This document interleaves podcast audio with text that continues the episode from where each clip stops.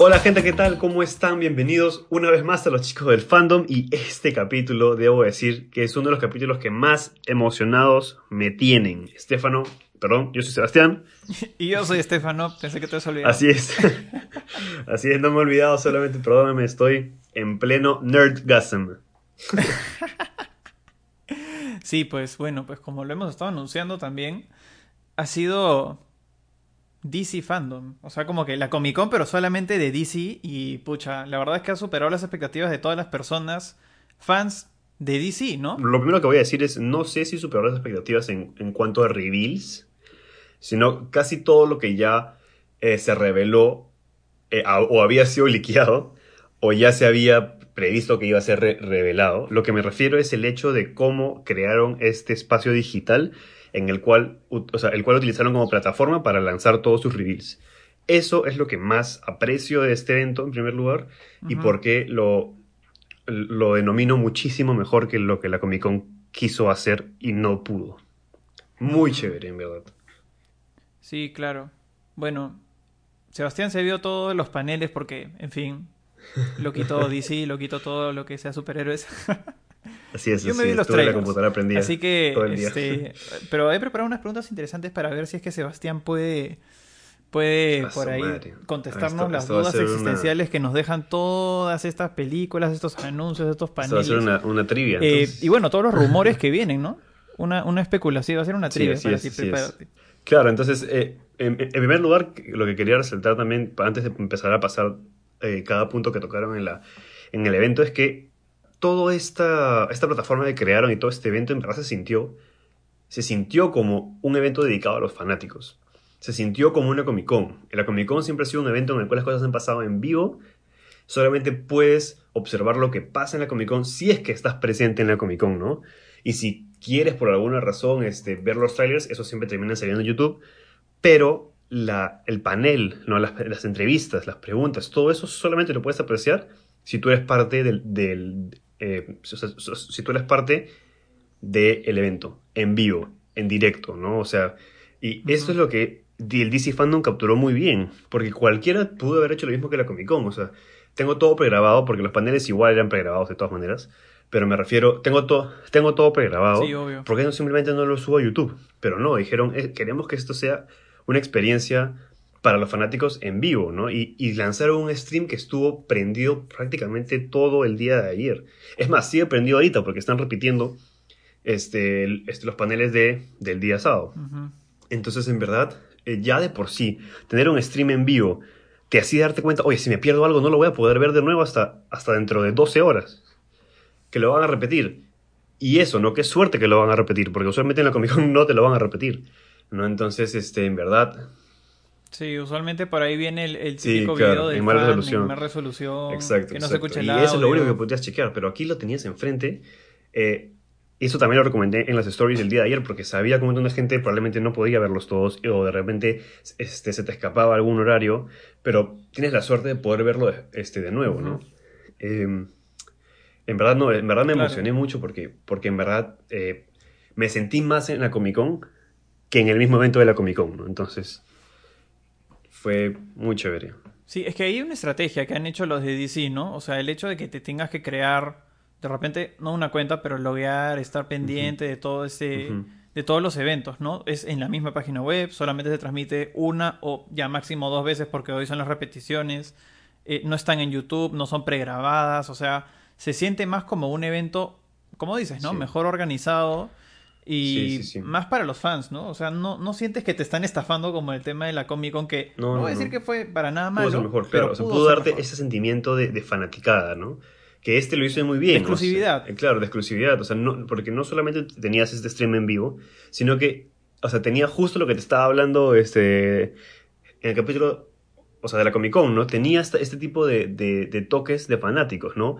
Eh, entre paneles ponían, ponían este, un montón de artes conceptuales que los mismos fans han hecho, este, fotos de cosplay que los mismos fans se tomaron foto y lo mandaron para que sea emitido durante el DC Fandom. O sea, parecía como si estuvieras en la conferencia, ¿no? Eh, era muy chévere. También este, un montón de gente lo que hizo fue, este, mandó sus preguntas online. Y entre paneles, los actores mismos te las respondían. O sea, era súper bien dedicado. Es, o sea, te hace darte cuenta en verdad qué bueno que DC organizó todo, le mandó mensajes a todos los actores, a todos los directores, a todos los developers, todo, y estuvieron ahí, prácticamente los sentías presentes durante todo el día, ¿no? O sea, en verdad fue, fue súper bien hecho, súper interesante y, y no tengo nada más que decir. Posiblemente, junto con el evento de Apple hace un par de meses, han sido los mejores eventos digitales que hemos tenido en toda esta época del COVID y estoy súper súper emocionado porque este tipo de cosas sí es posible, ¿no? Y lo descubrimos ayer y, nada, o sea, aparte de los grandes reveals que hubieron, en verdad el evento simplemente lo sentí muy, muy, muy, muy, muy este, eh, real y muy honesto, sobre todo. Muy, muy chévere, en verdad. Nada más que decir respecto al evento. Está bien. Está bien. Oye, ¿verdad? Tenía una pregunta. Claro, a veces en las Comic Con o en los eventos parecidos a estos hay ciertos productos exclusivos que uno puede comprar ¿Hubo algún tipo de promoción? Sí, tengo entendido. O sea, de algún producto que solamente podías comprar durante el evento. Tengo entendido que sí. Yo eh, no quiero confirmar porque no entré a la tienda, pero durante todo el stream había un link al costadito que te decía, si quieres encontrar productos exclusivos, entra a la tienda del DC Fandom. Me imagino, en mm, todo caso, que sí hubo. Eh, no quería entrar porque no quería después ver lo que no voy a poder comprar porque no estamos en Estados Unidos. estamos en Estados Unidos. Entonces, este, y obviamente traerlo hasta acá debe ser todo un chamón. Eh, pero obviamente dije, no, mejor no, no me, no me, no me flagelo, ¿no? No me autoflagelo. pero este... No te, no te autoflagelas. Sí. sí, pues. No, claro, lo digo porque en verdad, usualmente en ese tipo de, de convenciones salen los típicos, ¿no? Sí, los, Funko, Pops, que son exclusivos de la convención del, del, Disney 23, de la Comic Con de San Diego, la Comic Con de Nueva York, este, pucha, del DC Fandom, no sé, o sea, siempre salen como que cosas que son exclusivas más allá del polo de DC Fandom o la credencial o el gorrito, ¿no? Claro. Sí, bueno, también me parece interesante, ¿no? que también haya, ese tipo de cosas y que, y que sea exclusivo. Ajá, fue muy chévere. Eh, lo único que me gustaría saber es eh, si, se, si se pudiera en algunas de esas semanas que ya luego el DC Fandom que saquen alguna detrás de cámaras de cómo grabaron, porque me parece súper interesante.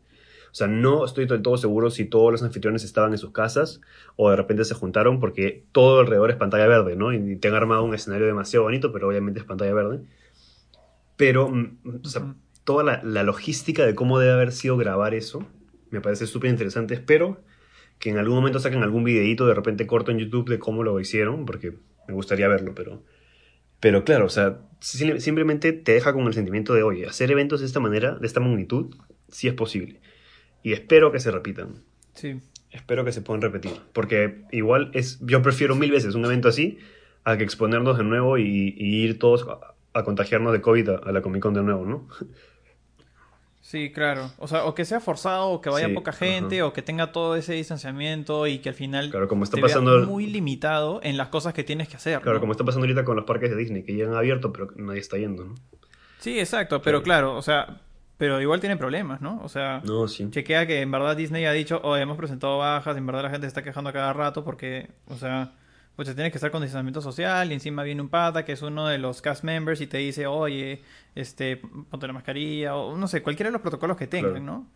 Que al final no lo disfrutas tanto y encima, pucha, las colas en pues. Disney también son para, para, para pilarte y los juegos algunos también son así, pues, o sea, te puede tocar con un huevón X al costado y nada, pues, pero ahorita medio peligroso que te toque con un huevón X al costado, no sé si el tiene COVID. Pero bueno. Sí. Ahora pasemos, Estefano, por favor, pasemos a, a, diseccionar todos los reveals que nos dejó el DC A desmenuzar el pollito. Por favor, porque en verdad hay cosas como te dije, nada, casi nada, eh, no estaba previsto que se revele. Sin embargo, la ejecución, como dicen, no todo ya en la ejecución. ¿no? la ejecución en lo que le hicieron fue muy chévere. Empecemos entonces, sí. ¿te parece? Sí, claro, me parece. Ok, entonces el primer panel que hubo también fue un panel muy importante, que es el de Wonder Woman 1984, es decir, la secuela de Wonder Woman que sigue prevista para estrenarse el 3 de octubre. Pero algo interesante fue que en el panel no mencionaron la fecha en ningún momento.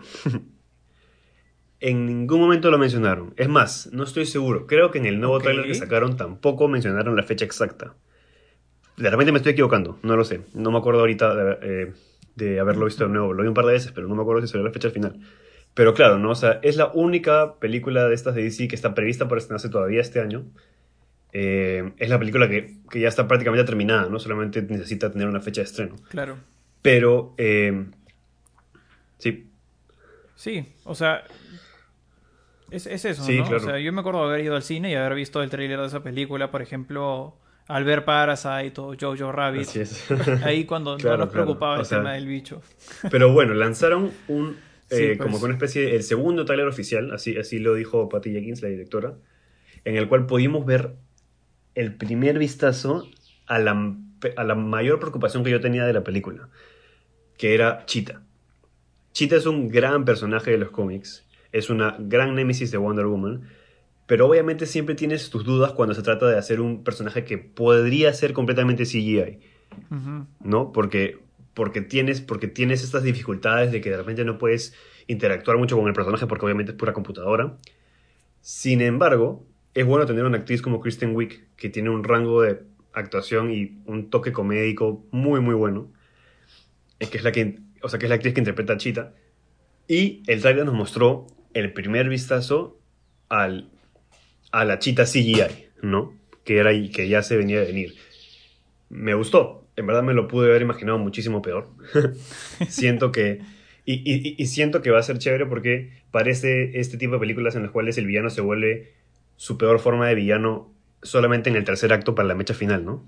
Pareciera que es así. Sí, pucha. De Ajá, ser porque así. creo que hay, hay otras escenas de peleas que, que sale Kristen Wiig como, como- ella, no como Chita. Ajá.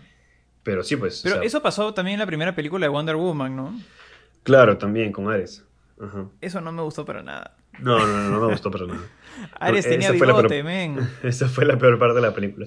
Era el Ares era profesor looping. Era looping. O sea, era looping Exacto, que exacto. había. de- o sea, no salió la luna ese día y decidió Sí. ser un dios griego. Y- no te sí, sí. pases, pez. O sea, a mí me Este, pareció. cómo se- no se no me gustó esa parte de la película. El resto me pareció muy chévere. Cómo introducen parte. a las amazonas. Sí, todo En fin. muy chévere.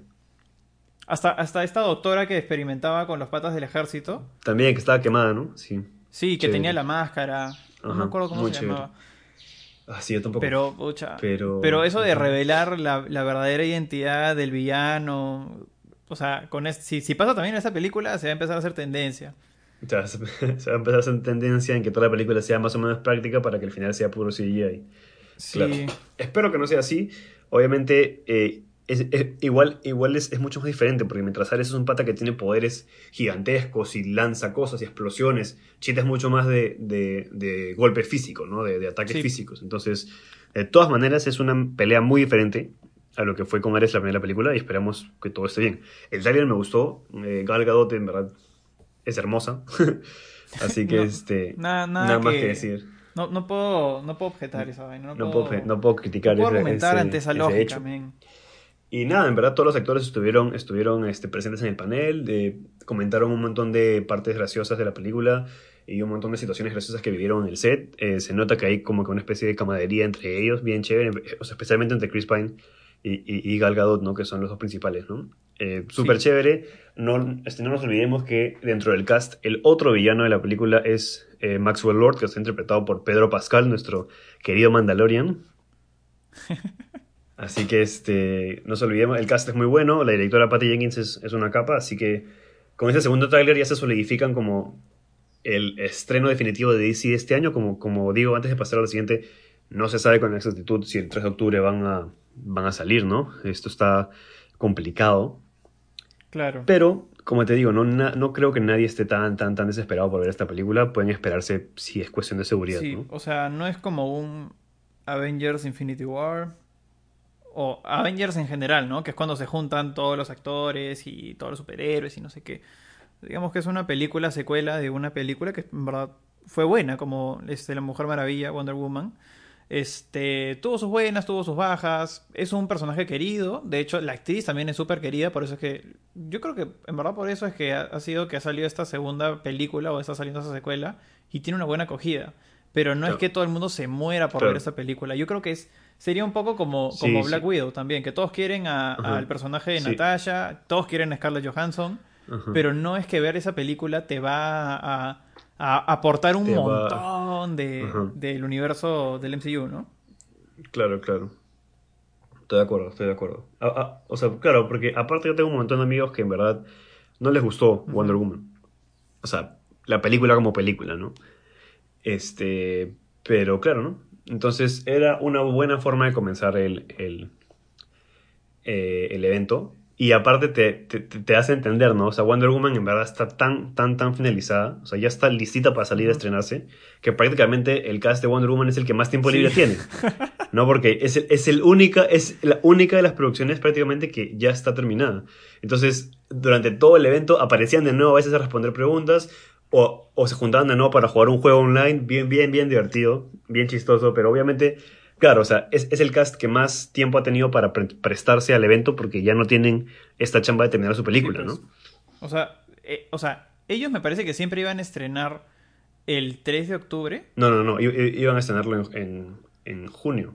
Y cambiaron varias veces. Sí, pues la iban a estrenar antes. Y cambiaron, bueno, y, cambiaron varias veces de fecha. cambiaron. Pero la cosa es que la película ya iba a estar lista. Sí, ya, ya, está Para este año. Sí, pues por eso yo creo que, o sea, las otras películas que han estado anunciando, voceando por ahí han sido más como rumores que después han agarrado un poco más de fuerza. entonces, por eso de repente es que, eh, claro, esto, esto que dices que las personas del cast tienen un poco más de tiempo, ¿no? O están un poco más dispuestas a participar. Claro. Pero sí, pues entonces, Wonder Woman 1984, 3 de octubre, hasta el momento. Y pasemos al siguiente. Y este era uno de los más esperados por todos. O sea, todo el mundo sabe que Warner Bros. Eh, tiene una, una, división de videojuegos que se llama Warner Bros. Games. Y la división más importante de esta compañía es el, eh, la sede que está en Montreal. Para todos los que no sepan, Warner Bros. Montreal son los que desarrollaron el juego Batman Arkham Origins. No confundir con el resto de la trilogía, que esos fueron hechos por Rocksteady, que más adelante vamos a hablar de Rocksteady. Pero se rumoreaba que iba a haber un nuevo juego de Batman desarrollado por WB Montreal y que se iba a, a, revelar por fin en el DC Fandom. Es más, eh, supuestamente se iba a revelar el año pasado en los Game Awards, este, este año se iba a revelar en la Comic Con, pero obviamente la Comic Con no fue el gran evento que deseamos y al final se terminaron guardando todo para revelarlo por fin en el DC Fandom. Y, primero que nada, nos, nos mete un golpe en la cabeza porque no vamos a jugar como Batman, no es un juego de Batman, sino es un juego de la Bat Family, es decir, de todo el resto de personajes que pelean junto a Batman, pero que no son Batman. ¿no? Y muy chévere porque en verdad te hace darte cuenta que es, en verdad es una especie de historia paralela, porque vas a jugar como Robin, Batgirl, eh, Red Hood y Nightwing.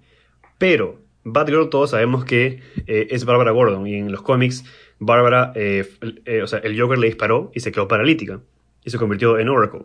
Sin embargo, aquí eso no está pasando. Probablemente es otro universo en el cual de repente lo, el disparo jamás pasó. O de repente se curó. O de repente va a pasar durante la historia. Podría ser también, aunque me parece raro que no, que eso pase y no está Batman ahí presente, pero bueno. Mm, bueno. Y sobre todo porque tienes tres, o sea, es, o sea prácticamente son, es Batgirl y tres Robins, ¿no? Porque Nightwing fue Dick Grayson, que fue el primer Robin. Luego tienes a Red Hood, que fue Jason Todd luego de que se volvió malo. Y luego de que se volvió malo, se volvió bueno de nuevo. y, y entonces, este. Y después tienes a un Robin que, al verlo demasiado chivolo, yo supongo que es Damian Wayne, que es el hijo de Batman.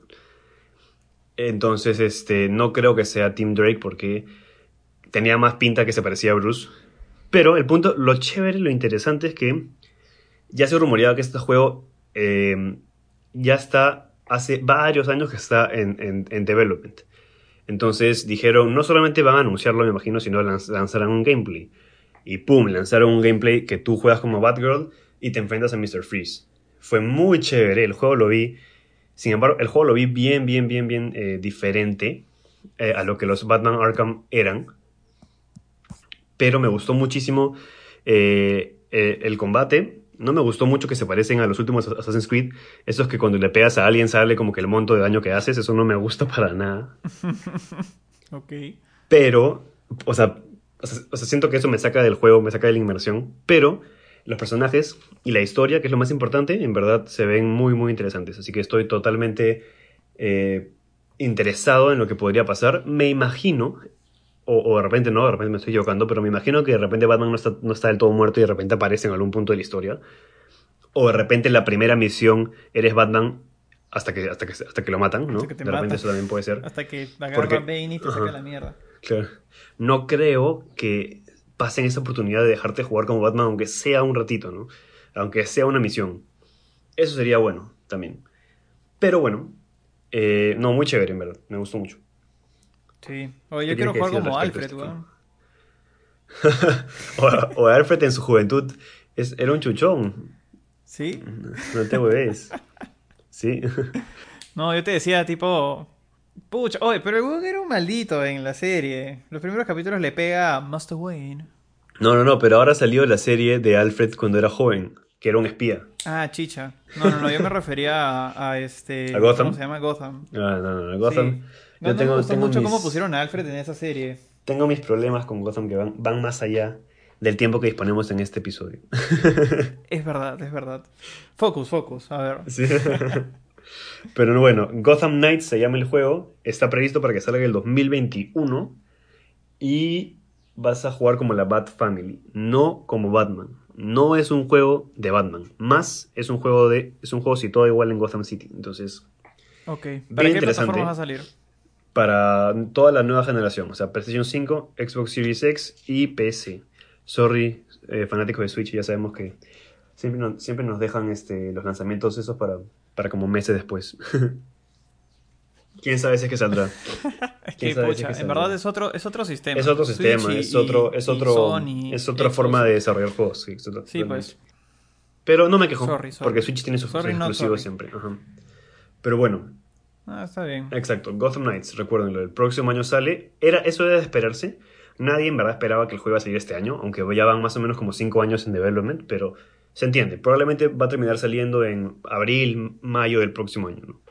O lo que se estima, ¿no? Sí, pues. Eh, Está bien. pero sí, Gotham Knights, muy, muy chévere, en verdad.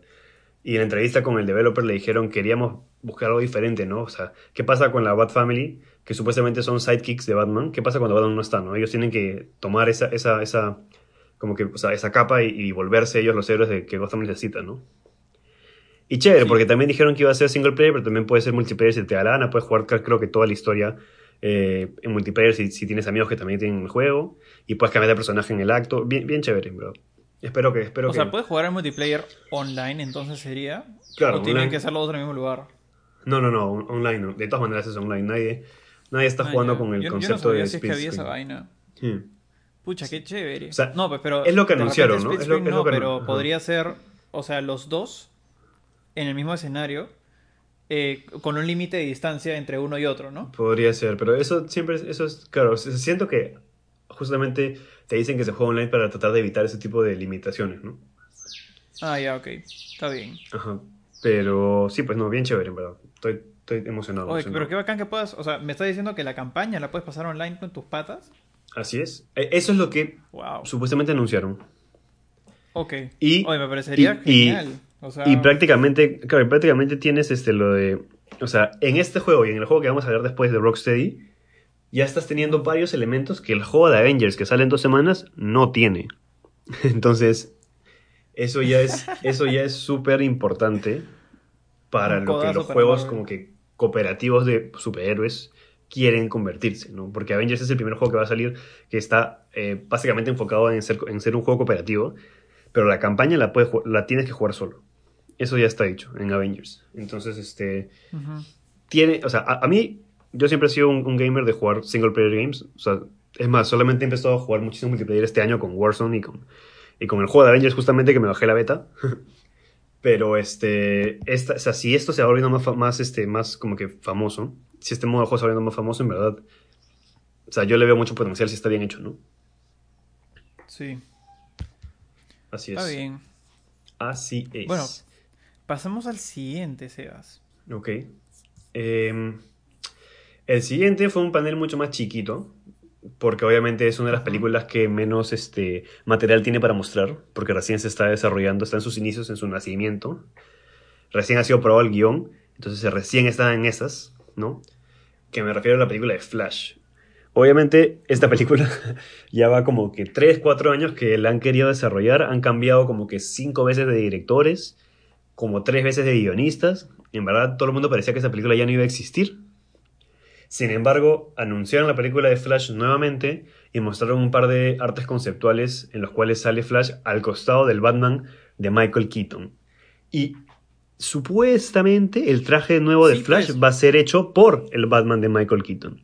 Entonces, en Puta, verdad, qué alucinante. Vi esa vaina. Qué alucinante. o sea, me llevó un flashback tremendo porque, o sea, a mí me gustaron esas series porque son, son de Tim, perdón, de esas películas porque son de Tim Burton, sí, pues. ajá. Entonces, y también sale este Jack Nicholson como, Como como, el Joker. Joker. ¿no? O sea, tiene unas, o sea, tiene cosas bien, bien chéveres. No, no es una joya como una película, ni tiene una trama interesante, pero tiene sus vainas bien bacanes. Y justo había visto esa vaina, ese arte conceptual, y nada, pues me voló un poco la cabeza.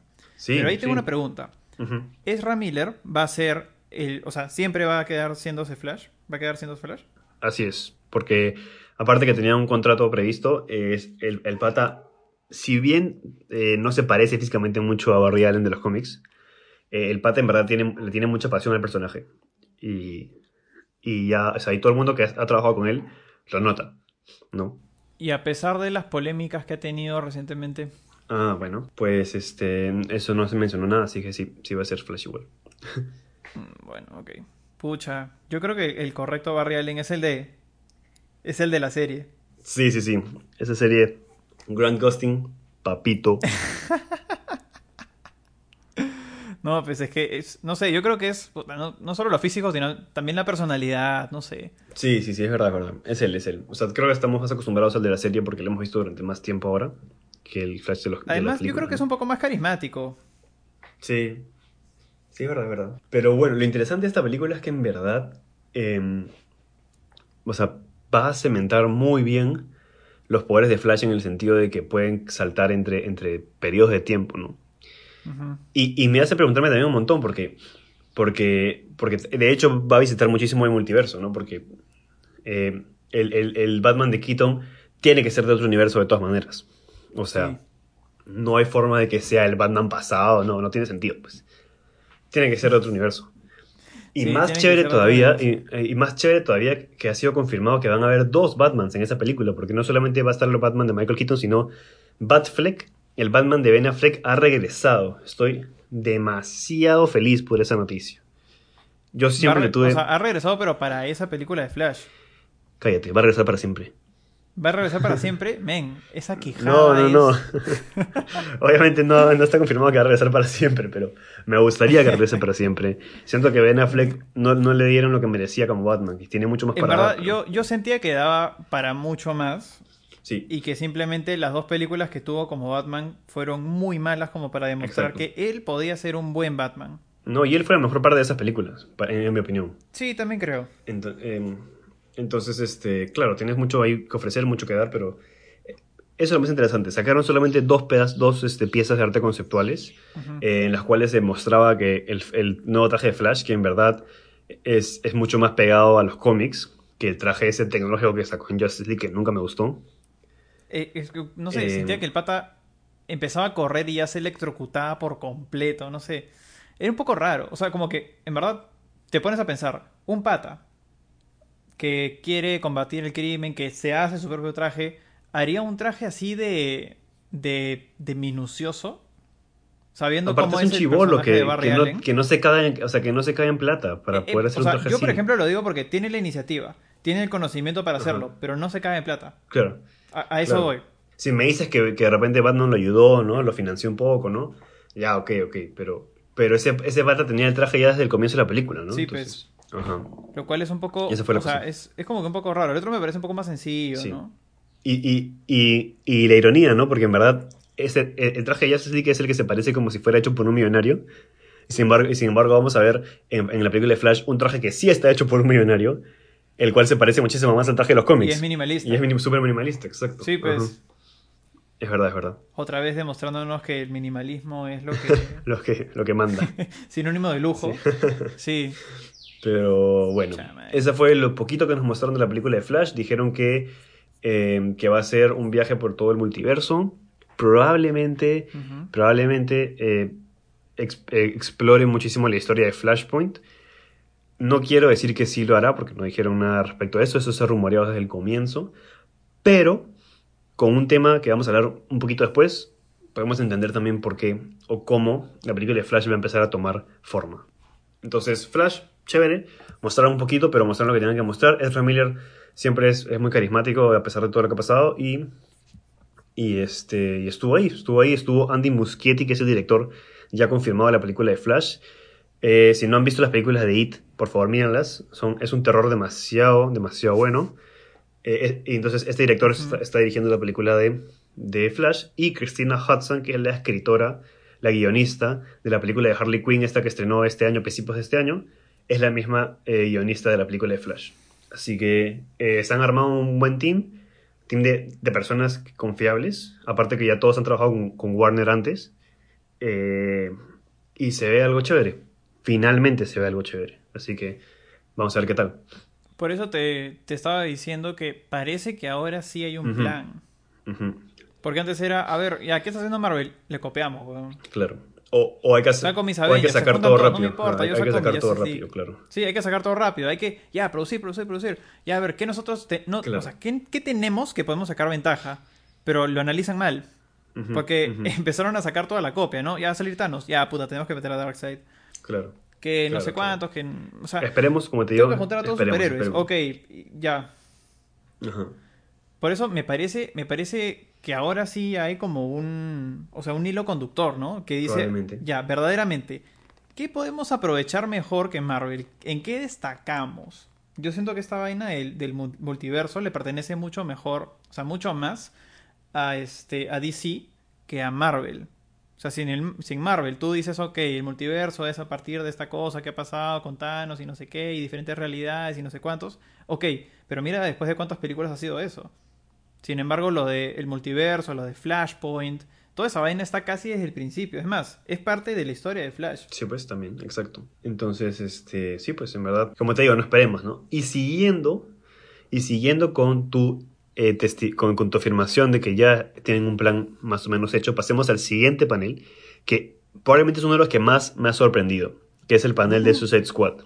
Si bien no mostraron ningún tráiler per Oye, se, me, me voló la cabeza. porque recién James Gunn dijo que está editando la película, porque terminaron de grabarla justamente eh, unas semanas antes de que todo el mundo se vaya a la shit.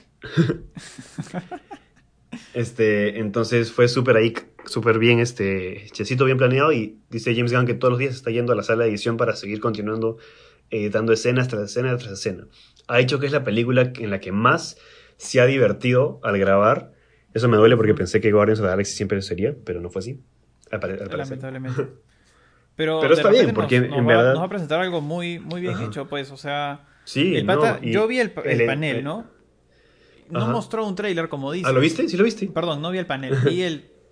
No, no, no, el vi. Perdón, perdón, perdón. No te emociones.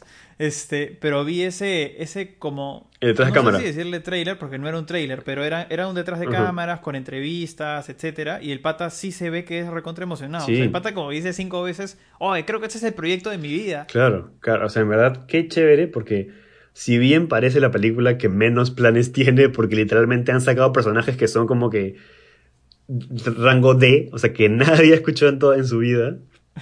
Este, pero siento que el, pat- el pata... eh, ajá. Sí, o sea, es que eh, James Gunn creo que con Guardians comprobó que tiene esa facilidad, ¿no es cierto? Sí, O sea, pues. que de repente para él es mucho más sencillo sacar personajes que nadie conoce para que él los pueda reinventar. ¿Sabes qué ¿no? pasa? Yo creo que ahí es el punto Entonces, de que eso me parece súper interesante. Como nadie los conoce, no tiene mucho que perder. Pero cuando tú, por ejemplo, Exacto. te dicen, ya, y, haz una y película no hay de Batman. expectativa.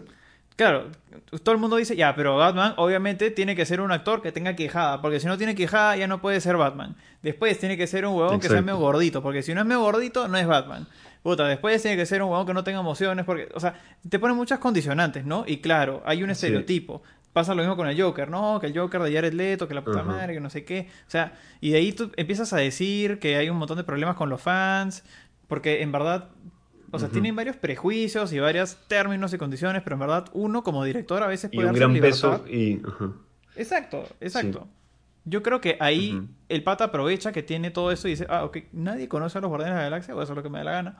Y lo hizo bien. Claro. Le dio su toque de comedia, Sí, pues. porque en verdad, o sea, es justificable. Y los hace, y los hace tan bien que los cómics ahora se, se adhieren a su estilo. Incluso, o sea, los cómics, los nuevos cómics de Guardians of the Galaxy O sea, las personalidades de los personajes son como la película, ya. ¿Entiendes? O sea, a, ese nivel de, a, ese, a ese nivel de impacto llegó James Gunn. Y, obviamente DC, apenas estúpidos de, Marvel lo soltaron, el pata dijo, este es el pata que necesito para que reinventes a estos personajes que eran como que nuestros Guardians, ¿no? Que, que salieron horrible en la película anterior.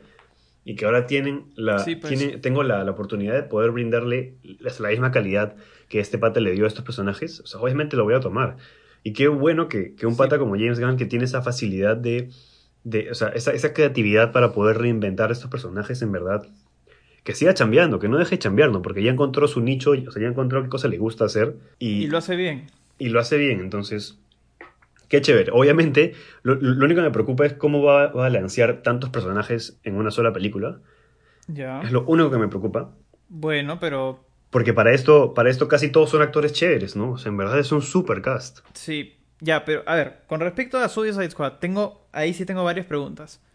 En primer lugar, ¿va a ser una continuación de la película anterior o va a ser un reboot? No, es un reboot. Es un reboot. Es un reboot. Pero es un reboot completo. Es un reboot donde, donde agarraron a los actores que mejor interpretaron sus papeles. O sea, Viola Davis, Margot Robbie. O sea, porque sí he visto que, por ejemplo, va a salir, va a salir Margot Robbie y también sale la que hace de, de, Amanda Waller. Así es. Y, y Joe Kinnaman, que es el que hizo de Rick Flag. Ese también es el mismo. El resto sí no. Ajá. Claro, sale, sale Captain Boomerang también, me parece que lo vi en una parte. Ajá. El resto son...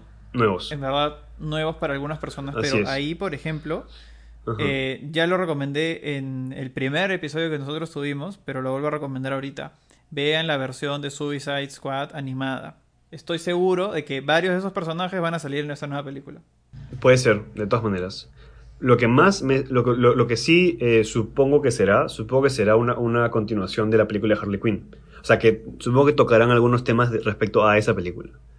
No de repente, después de lo que hizo Harley con, con Black Mask, eh, de repente es ahí donde manda Waller la llama, ¿no? Al equipo de repente, ¿no? Ya, o sea, pero por ejemplo, en Birds of Prey, ¿se llega, ¿tú crees que se llega a entender de que se borra el anterior Suicide Squad? No, supuestamente no. Supuestamente ya, bueno, pero entonces lo que está creando es que Birds of Prey sería como la nueva, o sea, el nuevo inicio de este nuevo reboot, porque se contaría como canónico a partir de ahora. Exacto, o sea, yo siento que eh, la, Suicide Squad pasada no la pueden eliminar del todo. Entonces es una especie de soft reboot, algo como lo de Bumblebee, ¿no? Ya. Que se sabía que existía lo otro, pero sin embargo estamos tratando de hacer algo nuevo, ¿no? Para que tratar de olvidar lo otro, pero de una forma que no haga daño. Sí, pues. No, a mí me parece genial.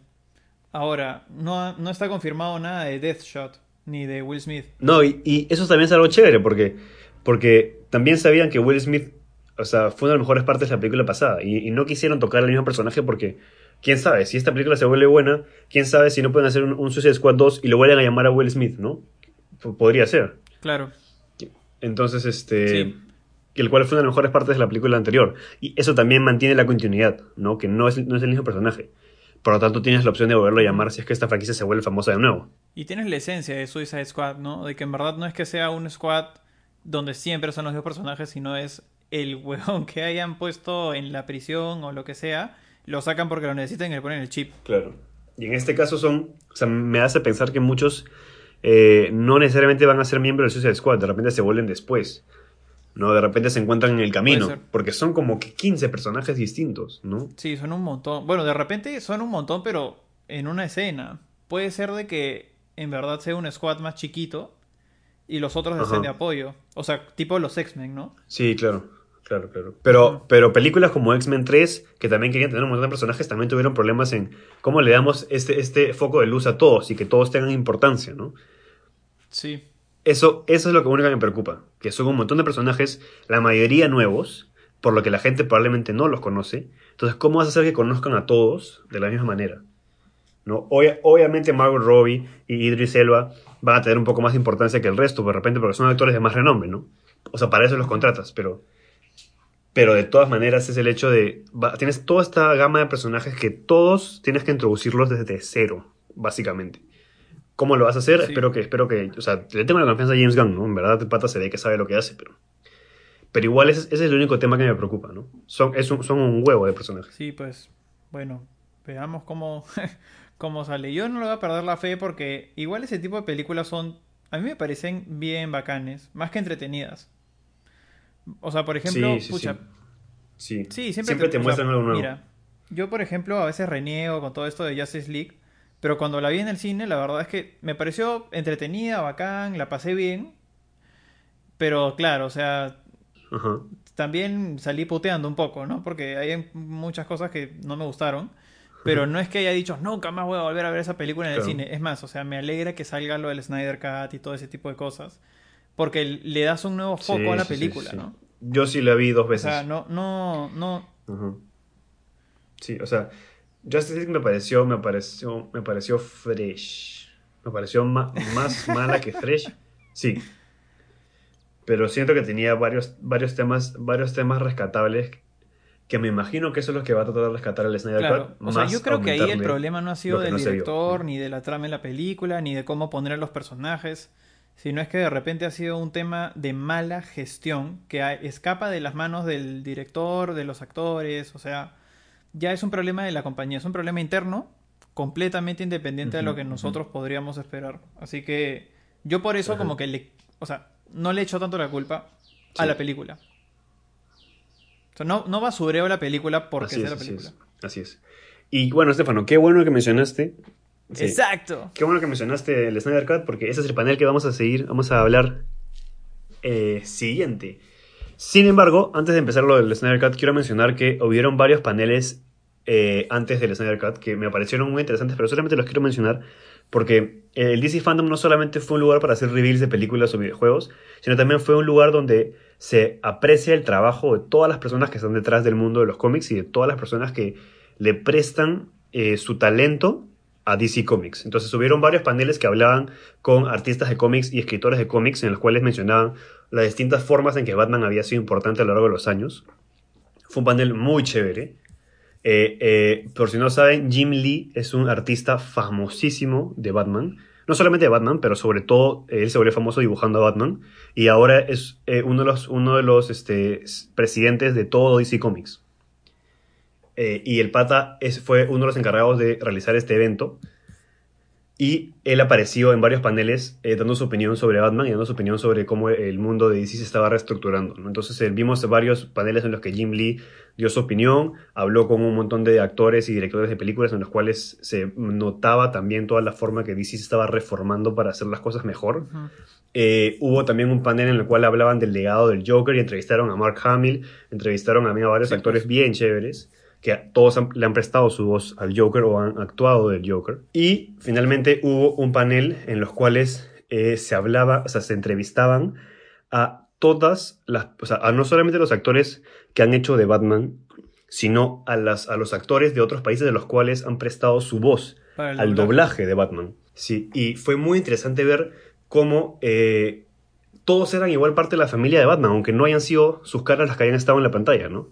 Fue muy chévere ver a italianos, franceses, españoles, hindús, eh, brasileros, portugueses, todos dando sus opiniones sobre qué, o sea, qué impacto ha tenido ser Batman, aunque sea de voz, ser Batman en sus vidas, ¿no? Y, y qué buena contribución es ser parte de la familia que ha constituido a Batman durante todos estos últimos años, ¿no?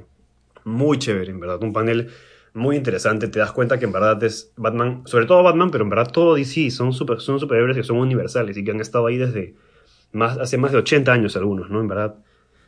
Muy chévere te hace darte cuenta que en verdad este, es, es chévere, o sea, es, es bonito, sobre todo ser un fanático, porque, porque te conectas con todo este tipo de cosas, ¿no? Y, y qué bueno que el DC Fandom supo capturarlas muy bien. Claro, sientes que te pertenece, ¿no? O sea, no que te pertenece, pero que tú perteneces Ajá. también a ese mundo. Es algo, es algo bacán, ¿no? Por ejemplo, lo que mencionabas de, de Mark Hamill. O sea, él ha hecho, o sea, yo, yo reconozco que ese pata puede tener o puede saber mucho más del Joker que cualquier persona que ha actuado como el Joker en la pantalla grande. ¿Por qué? Porque ha hecho doblaje del Joker. De todas o sea, él, maneras. él casi creó el personaje ahí cuando estaba, en- o sea, para, lo, para el medio audiovisual, ¿no? En, la, en la serie animada. En la serie animada. Porque una sí. cosa es tener una personalidad en el cómic, pero otra cosa es darle una voz, darle una personalidad. Darle o sea, vida.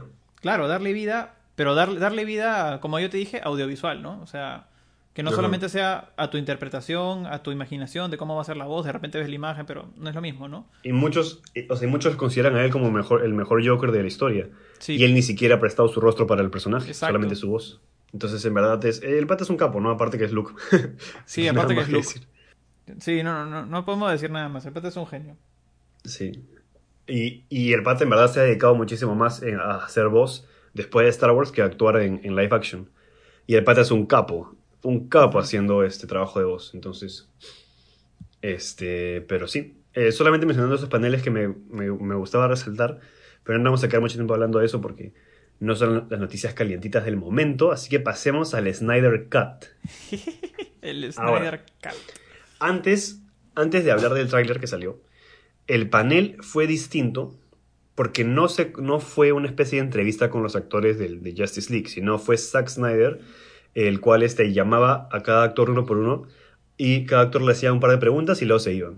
Pero sobre todo ver, o sea, e, este panel trató de resaltar eh, cómo fue que el movimiento para que el Snyder Cut saliera, eh, cómo, cómo, todo, cómo todo ese movimiento empezó.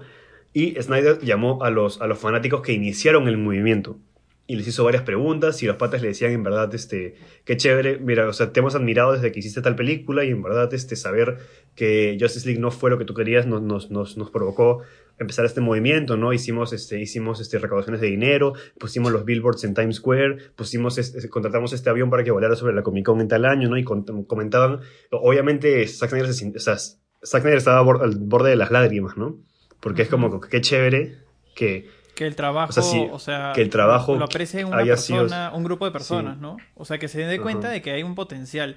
Y ahora yo creo, o sea, tengo una pregunta también, y esto es más para saber tu opinión ya que han incluido a Zack Snyder en este tipo de eventos, porque básicamente lo suyo fue como una rebeldía a Warner, este, ¿tú crees que lo vuelvan a llamar para hacer una posible secuela o película relacionada a Justice League? Si es que esta película iba a tener más éxito. Qué bueno que eh, me preguntes eso, porque eso es justamente lo que queríamos, quería que hablemos este, respecto a este tema. O sea, eh, yo siento que si este, e, este Snyder Cut ya está teniendo repercusiones fuertes en el mundo de DC. ¿Qué pasa si este Snyder Cut es famoso y esta, esta versión de Justice League es la que se vuelve canon? Eliminan la anterior. Esta se vuelve canon. En esta película supuestamente Zack Snyder dijo que Flash iba a empezar a, ver sus poderes de viaje en el tiempo. ¿Qué pasa si en esta película, en el Snyder Cut, Flash comienza a ver, a ver que tiene estos poderes y eso lo lleva. Sería el origen. Y eso lo lleva a Flashpoint en su propia película. Sería alucinante. O sea, ya, ya, o sea, ya te no, sería, no sería nada forzado. y pues, sobre todo, y sobre todo también, ¿no? Vendría un poco de la mano. Sí, sí. ¿Qué pasa si este, este Snyder Cut se vuelve famoso? Eh, pasa la película de Flash. Ben Affleck confirmado para que regrese a Flash. Que si Flash es buena y se basa en Snyder Cut, ¿por qué no seguiría Ben Affleck en otras películas como Batman también? O sea, porque ya, ya, se está uniendo todo de nuevo. Todo lo que parecía que estaba destruido se está volviendo a unir. Sí. ¿No? Entonces, este, eso es algo súper interesante porque es, es lo que también yo como fanático quería que pasara. Obviamente, y yo, yo entiendo, Zack Snyder no es ningún, no es ningún crack. No es ningún dios, Zack Snyder, por si acaso. O sea, porque Man, Man o sea, nadie, nadie, nadie, lo va a salvar de que Man Steel es una película más o menos y que Batman vs Superman es una película hecha mierda. O sea, O sea, la versión extendida de, de BBS es mejor, sí. Pero igual es una película mala. O sea, nadie está diciendo que Zack Snyder es el dios que va a arreglar todo. Y probablemente no lo es. Pero lo que sí aprecio de él es la pasión que tiene por Justice League. Y esa pasión es la que lo puede ayudar a corregir lo que, lo que no se hizo. Sí. Y de repente, encauzar de nuevo a todo el DCU. Porque él, él, él era más que nada el que inició varias cosas. Él fue el que casió a Gal Gadot como Wonder Woman. Sin él no hubiera existido la película de Wonder Woman. Sin él no hubiera, este, no hubiera existido todos estos personajes que ahora tienen sus propias películas. O sea, él sí fue uno de los que orquestaron todo desde el comienzo. Entonces, de, de, repente, de repente él, es, eh, o sea, de repente después del Snyder Cut, es mejor que él se quede como productor y ya no como sea, Siento que el pata la tiene clara, pues. Hay varios bueno, con respecto, hay varios, más que productores, hay un huevo de actores que tú le preguntas algo acerca de su personaje y no saben ni cresta, o sea, no saben nada, dan pena, brother. ¿Cómo miércoles vas a interpretar a, alguien, te voy a decir un personaje X, ya, no sé, a Mr. Fantastic? ¿Cómo vas a, a, interpretar a Mr. Fantastic y no sabes ni Michi de quién es ese pata? Ni, ni de los cuatro fantásticos ni quién es su enemigo. O sea, al menos no te has leído un cómic, weón. O sea, nada te cuesta. es parte de tu chamba, de repente no te pagan por eso, pero vas a hacer una mejor interpretación, vas a quedar mejor en las entrevistas, de repente te van a llamar. O sea, yo creo que en verdad, si es que ese pata, o sea, como tú has mencionado, que es un tema más de pasión, más que de, dinero, porque no creo que el pata le hayan pagado una millonada extra por hacer todo su pleitito. Este, pucha, al final el pata se nota que le mueve la vocación, ¿no? Que al final dice, oye, me parece bacán que unos fans hayan impulsado toda esta vaina que está saliendo y que, pucha, imagínate que llega a ser una vaina tan bacán la película que llega a, establecer un canon. O sea, a mí me parecería algo muy, muy bien hecho. Claro, o sea, aquí tenemos dos puntos que va a realizar el Snyder Cut. Primero, que, o si bien, como te, di, como te dije, ¿no? y eso lo sabemos al comienzo, Zack Snyder es un pata que se que derrocha pasión por DC, pero de repente en la ejecución él no es muy bueno eh, él, él no es muy bueno poniendo en pantalla lo que él quiere transmitir. A veces confunde, ¿no? Como fue todo el tema de Batman vs. Superman, que la trama era muy, muy, muy entreverada, ¿no? Pero este Snyder Cut supuestamente es su versión sin ningún tipo de, interferimiento o de, o de como que jodida del estudio o algo por el estilo. Y es aquí donde verdaderamente vamos a ver si a él le hicieron la suciasa o si el problema es él, ¿no? O sea, aquí, aquí lo vamos a saber, lo vas a saber al 100%, ¿no? Supuestamente esa es la idea. Entonces, este, esperemos, ¿no? Como te digo, yo no estoy aquí alabando a Zack Snyder porque sé los errores que tenía cometido como cualquier otro director que le puede haber pasado lo mismo. O sea, no hay ningún problema que cometan errores, ¿me entiendes? O sea, sin embargo, tiene la opción de poder hacer algo mucho mejor, supuestamente. Y eso, más que nada es eso, ¿no? O sea, en verdad estoy súper emocionado por lo que pueda hacer el, Snyder Cut. Ah, para esto Zack Snyder anunció que va a durar cuatro horas. O sea, que va a ser como una serie. Y lo va a partir, lo, va a partir en cuatro partes. Ajá. También dijo, dijo eso, dijo que de todas formas va a tratar de que sea como una película de cuatro horas, pero partida en cuatro, pero que también va a haber una opción, creo que para verla toda junta. Y dijo que obviamente hay varios países que no van a disponer de HBO Max cuando la película salga. Entonces dijo que estaban planeando, está, él estaba conversando con Warner para crear un plan de distribución para que la película llegue, me imagino, a los cines de países que no van a tener HBO Max todavía. Entonces dijo, les aseguro que todos van a poder verlo, les dijo, sin importar que tengan HBO Max o no. Pucha, es que Entonces, este, esa es la idea. es alucinante. Es un compromiso. Me pareció interesante porque obviamente hay varios países como China que de repente jamás o en muchísimo tiempo no van a disponer de HBO Max, probablemente. Tiene un montón de regulaciones. Y que probablemente la vean en cine, imagínate. O sea, imagínate que aquí todavía no llega HBO Max y podamos verla en el cine. Cuatro horas en un cine. Sí, pues. Sí, la gente ya se estaba muriendo cuando dijeron que, que una película dura tres horas que cómo van a ir al baño. O sea, yo, yo feliz voy, yo feliz voy cuatro horas al cine. De repente tiene intermedio o algo por el estilo, ¿no? Claro, o sea, con cuatro horas ya entiendo que hay un intermedio. Con tres, muy exagerado la gente. Yo me acuerdo cuando empezaron a pitear por todo esto de que una de las películas de, Infinity War o, Endgame, creo, iba a tener tres horas. Y ahí la gente dijo, oye, cuando fuiste a ver El Señor de los Anillos, El Regreso del Rey, tres horas y veinte. Y no piteabas por esa vaina. O sea, claro, ridículo. Pero más, o sea, se rumoreaba que los cines iban a poner un intermedio en Endgame, ¿te acuerdas? También. Y no pasó para nada.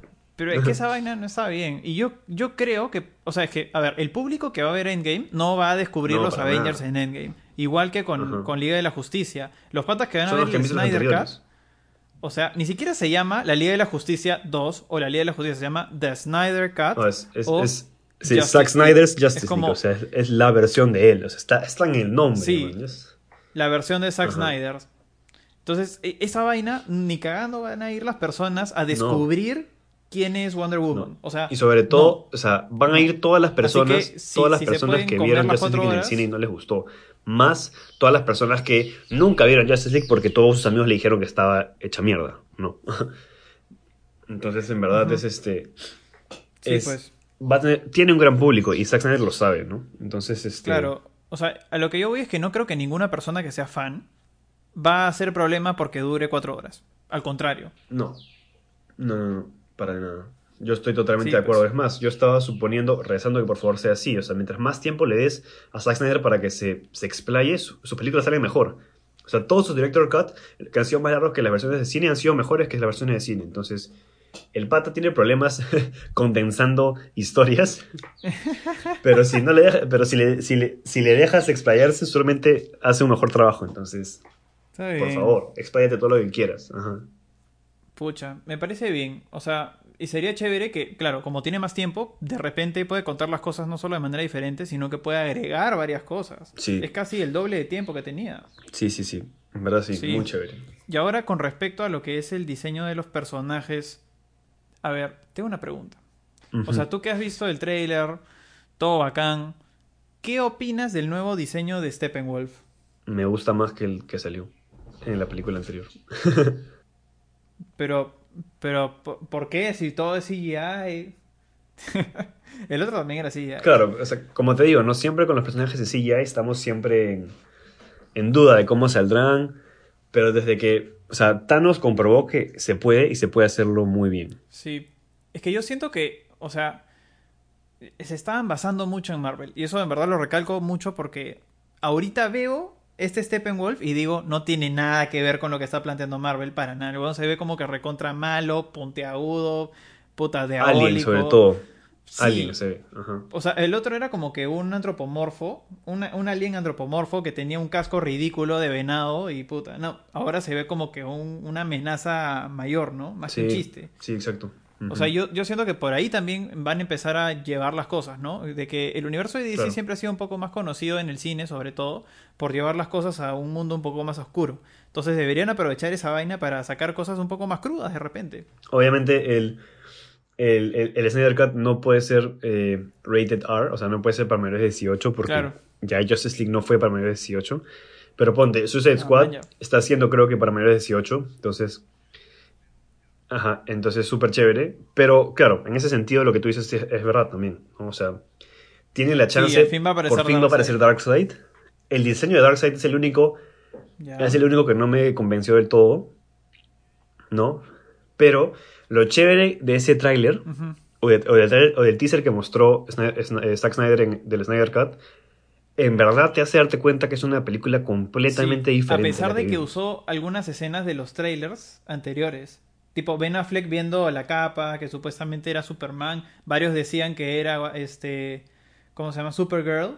Hasta unos decían que era este Marshall Manhunter. También, también, sí. O sea, hay, hay varios rumores que obviamente no, no se saben hasta el momento, pero chévere porque usó, o sea, si usó algunas escenas de algún tráiler pasado, son escenas que al final nunca terminaron saliendo en la película. Exacto. Entonces, entonces eh, se nota o se siente que va a tener un, un look and feel completamente distinto y una historia que de repente está mucho mejor hecha que la, la- la versión del cine, que es lo que todo el mundo espera. ¿no? Entonces, Sí.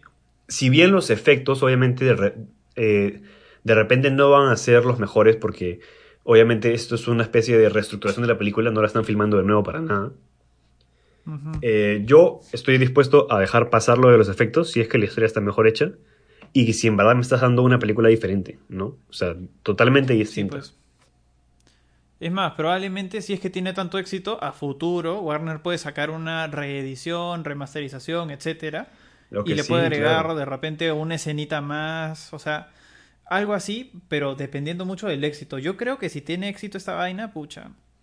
O sea, el, El- cielo es el- límite para, para, el- para DC. Dice, El DCU se puede reestructurar y, se, y puede usar, y puede usar esta- es- el Snyder Cut como su, su ancla. Y desde ahí salen todas las historias nuevas. En verdad. Exacto. Y, y Sí, quién, quién dice que no. Claro, y dependiendo de cómo termine esta película, eh, vamos a ver si en verdad este, en algún momento llega la parte 2, ¿no? O sea, ¿quién, quién sabe? Claro. Que de repente sea después de introducir a otros personajes. O sea, yo, por ejemplo, una cosa que, que también me vaciló mucho esta película, ni bien empecé a verla, es cuando salió Linterna Verde. También, sí. O Que sea, me sea, pareció bien chévere y dije, bueno, no tenía que salir en toda la película, pero por lo menos te introducen a que la puerta está abierta para que eventualmente un Linterna Verde sea igual de, de la Sí. Liga de la Justicia en un tiempo próximo. Ajá. Algo que Zack ha dicho muchísimo es que lo que más quiere resaltar de su versión de Justice League es darle muchísimo más desarrollo al personaje de Cyborg. Que en la versión de teatro, en la versión de cine, pucha, era, era nulo Cyborg. ¿Me entiendes? O sea, o sea, o sea prácticamente E- Era, un era mejor si no estaba. ¿Me entiendes? Porque no hizo Sí, nada. Era, o sea, Sí, pues, no hizo, o sea, todo lo que había mostrado en el tráiler, que supuestamente el pata había tenido todo un problema porque era deportista, después mató a su papá, y, o sea, todo ese tema, nada, o sea, lo, tomaban como si fuese más máquina que humano, y en verdad no es así. El pata tiene un complejo de que parece ser eso, pero a la vez es un pata que en verdad tiene sus complejos también de, de adulto, entre adulto adolescente, en fin, o sea, es, es un personaje que no, eh, no debería ser tan reservado como lo pusieron en la película. Sí, y sobre todo porque Zack Snyder siempre dice que en su, en su versión Cyborg era el corazón de la película. O sea, él, era, él era como que el centro emocional de la película. Y en la versión de cine no hubo nada de eso. Entonces, incluso yéndonos un poco más por las ramas, ¿qué pasa si esta, esta versión de la película es famosa, es buena? Y es tan buena que hacen que el proyecto de la película de Cyborg, que fue cancelado por culpa de que Cyborg fue un personaje que a nadie le gustó en la versión de cine, ¿qué pasa si por Snyder Cut ese, ese proyecto vuelve a nacer?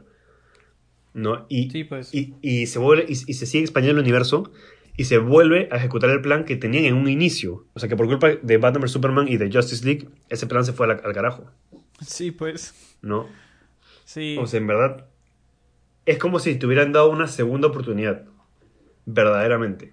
Claro. Ahora, van a hacer esta película que es la versión de Snyder Cut de la Justice League.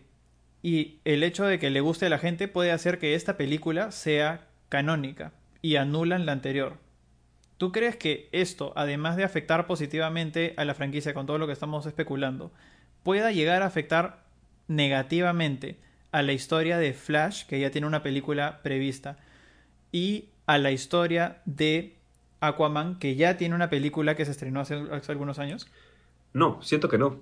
¿Por qué? Porque este, primero la película de Flash, si, según todos los leaks y todo, se va a basar muchísimo en el Snyder Cut. Se va a anclar mucho en el Snyder Cut. La película de Aquaman tocaba solamente algo de Justice League, que era que vencieron a Steppenwolf. Y esto también lo van a hacer en, el Snyder Cut. Entonces no le va a afectar. Y Wonder Woman tampoco, tampoco ha sido afectada porque todas sus películas son antes de todo lo que pasó antes. O sea, antes de todo lo que pasó. Entonces, no las afecta. Y eso es lo que también creo que se han dado cuenta los de DC. ¿no? O sea, tenemos que empezar a hacer películas más en solitario que se centran en un solo personaje, no mencionar mucho lo que ha pasado en las otras, especialmente si las otras películas han sido malas. ¿No? Sí, sí, sí. Y si, tiene, y si tienes la otra opción de hacer el Snyder Cut y luego basarte en el Snyder Cut para poder desarrollar mejores películas, en las cuales puedas mencionar cosas que han pasado en las anteriores, pero que tengan un sentido y que tengan un, un significado para los fanáticos porque les gustó esa otra película, o sea, tienes una segunda oportunidad verdaderamente. Estoy súper emocionado por eso. Y lo mejor de todo es que Zack Snyder lo sabe. Pucha. Así que. A mí me encantaría que en alguna de las películas. No sé si salga un post-credit, porque eso creo que ya se hizo más famoso en Marvel. Pero que salga algo que te diga, oye, la siguiente película va a ser. Puta, de Hal Jordan. O no sé, algo así. O sea, está confirmado que van a hacer una serie de, Green Lantern para, para HBO Max que supuestamente está, está dentro del universo de, de, DC Comics, o sea, del universo de las películas. Entonces, vamos a ver, pues vamos a ver. Y sobre todo, ya, ah, ya para, para terminar toda, para terminar toda nuestra, nuestra especulación de lo que va a venir, perdóname, Stefano, te voy a decir, o sea, te voy a soltar un spoiler de, de la serie de Flash que pasó en Crisis, ¿ya? Lo siento. Pero tengo, tengo que hacerlo porque sé que no lo vas a ver hasta de acá a cinco años. Eso es cierto. Este, este, lo que pasa es que hay una escena en Crisis que para todos los que han visto se acordarán perfectamente que el flash, de Grant, el flash de Grant Gustin se junta con el flash de Ezra Miller de las películas. Y eso fue, eso fue algo súper importante para todos porque obviamente dijo, what the fuck. O sea, por años había especulado que con la teoría del multiverso que apareció en la serie de Flash, es posible de que en verdad estos dos universos se puedan juntar porque obviamente son universos diferentes y Crisis, siendo, un, siendo una historia que se basa en el multiverso, la explotó y la probó. Y a todo el mundo le gustó. ¿no? O sea, todo el mundo siempre me acuerdo cuando recién se empezó a juntar todo lo de Justice League, todo el mundo dijo, oye, pero ¿por qué estás cambiando de actor de Flash? ¿Pero por qué estás cambiando de actor de tal? o sea, ¿por qué estás haciendo otra, otra cosa cuando podrías jalarte a los que están en la tele, no? Sí. Y, y, yo también fui una de las personas que, que pensó así.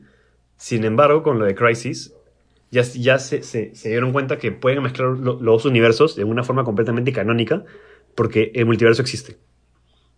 Y Jim Lee y Walter Hamada, que es el... ¿no? Tienes la posibilidad de hacerlo. Te da el pie, exacto. Y el, el, presidente de DC Films, que se llama Walter Hamada, dijo después de ver el buen recibimiento que tuvo este encuentro entre los dos flashes, o sea, nosotros estamos mucho más abiertos de hacer crossovers con la tele. Y imagínate lo que significa eso. O sea, las series de DC van a seguir lanzando nuevas temporadas, las películas van a seguir saliendo, pero ¿qué pasa si se siguen cruzando? O sea, tienes ya un universo que hasta podría superar a Marvel, porque Marvel no se junta con la tele. ¿Entiendes? Salvo en Shield. En Agents of Shield, pero Agents of Shield, como, como mencioné en el capítulo pasado, cada vez está, está distanciando más, ¿no? Pero claro, o sea, en verdad te abre un mundo de posibilidades que, bien hechas, o sea, van a hacer explotar el cerebro de la gente, ¿no? Pucha, a mí me parecería bacán que, o sea, mira, es que Linterna Verde, casi todo, brother, tiene que ser CGI. O sea, yo creo que viene por default del personaje. Y acá estoy pecando de, prejuicioso porque... El traje no, el traje no, por favor. No, el traje no, el traje no. Pero por ejemplo los efectos, pues porque es... Ya, para quienes no conocen, ¿qué hace el personaje de Green Lantern? Es un... O sea, puede ser cualquier persona, cualquier individuo de cualquier especie del universo que tenga la voluntad. O sea, bueno, porque ellos, ellos tienen este, el poder de la voluntad, ¿no? Entonces viene este anillo del planeta Owa.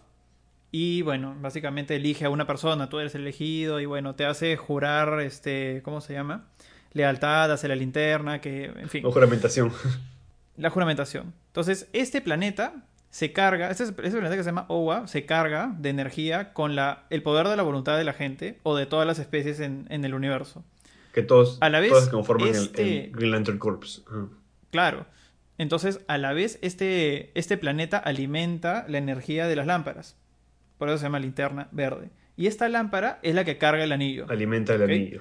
Alimenta el anillo. Entonces, el anillo funciona si es que la persona que lo está portando también tiene el poder de la voluntad para crear lo que necesite crear con el anillo.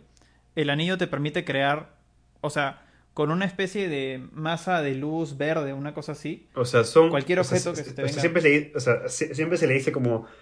Eh, constructs, o sea, como construcciones mentales. Siempre, en el cómic siempre lo llaman así. O sea, puedes crear lo que te dé la gana con el anillo si tienes la voluntad de poder crearla. Sí. por eso yo creo que es vital que los efectos especiales en esa serie sean mejores que los que tenemos en, por ejemplo, mira, Arrow no es que necesite mucho, pero Flash sobre todo, sobre todo Flash. Sí, pues en verdad sí, necesitan mejores efectos especiales, necesitamos mejores efectos especiales, pero sobre todo esto es chévere porque supuestamente es una serie, pero está supervisada por DC Films. Entonces, entonces yo me imagino que van a ser tipo las series que está sacando Disney Plus, que también son con super efectos, ¿no? Y, sí, sí, sí. Y, que, y que parecen mini películas, entonces supongo que esa es la idea, ¿no? Eh, pues. Pero sí, no, el, Snyder Cut en verdad, un golazo, un golazo. Esperemos que haga lo que tenga que hacer. Oye, y hasta había visto que Ryan Reynolds en su cuenta de Twitter había puesto una cosa referente al Snyder Cut. Sí, sí, sí, que quería que lo pusieran. Conchudo. no, pero obviamente es chongo, es el pata sabe. Obviamente es chongo. Sí, yo creo que él no estaba como para que sea, o sea, él no encaja con el perfil de Hal Jordan. No, no. Lo pusieron muy este muy party slash fuckboy. sí. Y no, y Hal, no, es, no, es, necesariamente así, ¿no? Sí, pues. Pero bueno, entonces después rápidamente pasemos por dos paneles que fueron bien cortitos. Tres paneles en verdad que fueron bien cortitos. Sobre tres películas que van a pasar en un futuro. Es decir, el panel de Black Adam, el panel de Aquaman 2 y el panel de Shazam 2. Los menciono brevemente porque en verdad fueron, eh, como no han grabado absolutamente nada todavía, este, solamente dieron eh, algún como que pequeño guiño de lo que podía ser. En el, en el de Aquaman dijeron que Orm, o sea, Ocean Master, iba a regresar en la segunda, de repente como una especie de aliado para Aquaman. No se sabe por qué, no se sabe cómo, pero eso fue lo que mencionaron en el panel. No lanzaron obviamente ningún tipo de arte conceptual ni ningún tráiler. Eh, en el de Shazam solamente se burlaban de que obviamente como la película ni siquiera ha entrado en development todavía, este, no tenían nada que mostrar, ¿no? Y, y todo lo que, querían decir no lo podían decir porque estaban bajo prohibición. Entonces era una especie de chiste entre todos los actores en que hoy hemos venido aquí por 15 minutos y qué vamos a hacer huevear. Entonces se reía, se burlaban, fue súper cae de risa. Fue súper cae de risa hasta que finalmente anunciaron al final un póster con el título de la película, que se va a llamar Shazam, The Fury of the Gods. Entonces, eso fue lo único que anunciaron. Eh, y el, ese eh, panel de Shazam se, se, combina mucho con el panel de Black Adam, que siento que fue el más interesante de los tres. Obviamente tienes a un actor como La Roca, que va a interpretar al personaje principal. Uh -huh. Y obviamente cuando tienes, a la, cuando tienes a La Roca lo tienes que exprimir. Exprime su, su carismaticidad. no sé si se diga así. Su carisma nomás.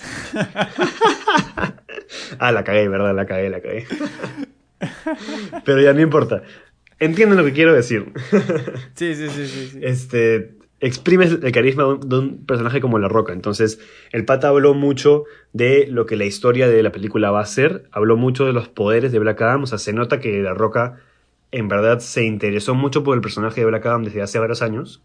Que es lo mínimo que, que deberían él, ser los actores. Sí, que él ha hecho su tarea, por así decirlo. Y sí. eh, mencionó más que nada que, eh, o sea, la película, o sea, mostraron varios artes conceptuales hechos como una especie de mini película animada en las cuales mostraron eh, de qué va a tratar la película, que va a tratar los orígenes sobre Black Adam, eh, todo esto que pasó en Kandak, que es su país ficticio, y, pero sobre todo que vamos a ver por primera vez a la JSA, o sea, la Justice Society of America, que es como que este otro equipo de, de superhéroes que siempre están junto a la, a la, Justice League, ¿no? Pero que están en otro lado de Estados Unidos, ¿no? Pero, eh, entonces es muy interesante. Sobre todo, la idea es que esta película va a venir antes que Shazam 2, porque la idea es que eh, Black Adam se meche con Shazam en Shazam 2. De repente, por eso uh -huh. es que se llama Fury of the Gods la otra, quién sabe. Eh, entonces, en verdad, tenemos un futuro bien, bien, bien, bien este, chévere, ¿no? Porque, este, obviamente, es, es, o sea, La Roca dijo, ¿no? También, la idea era que yo apareciera en Shazam 1, pero obviamente me interesé mucho por el personaje.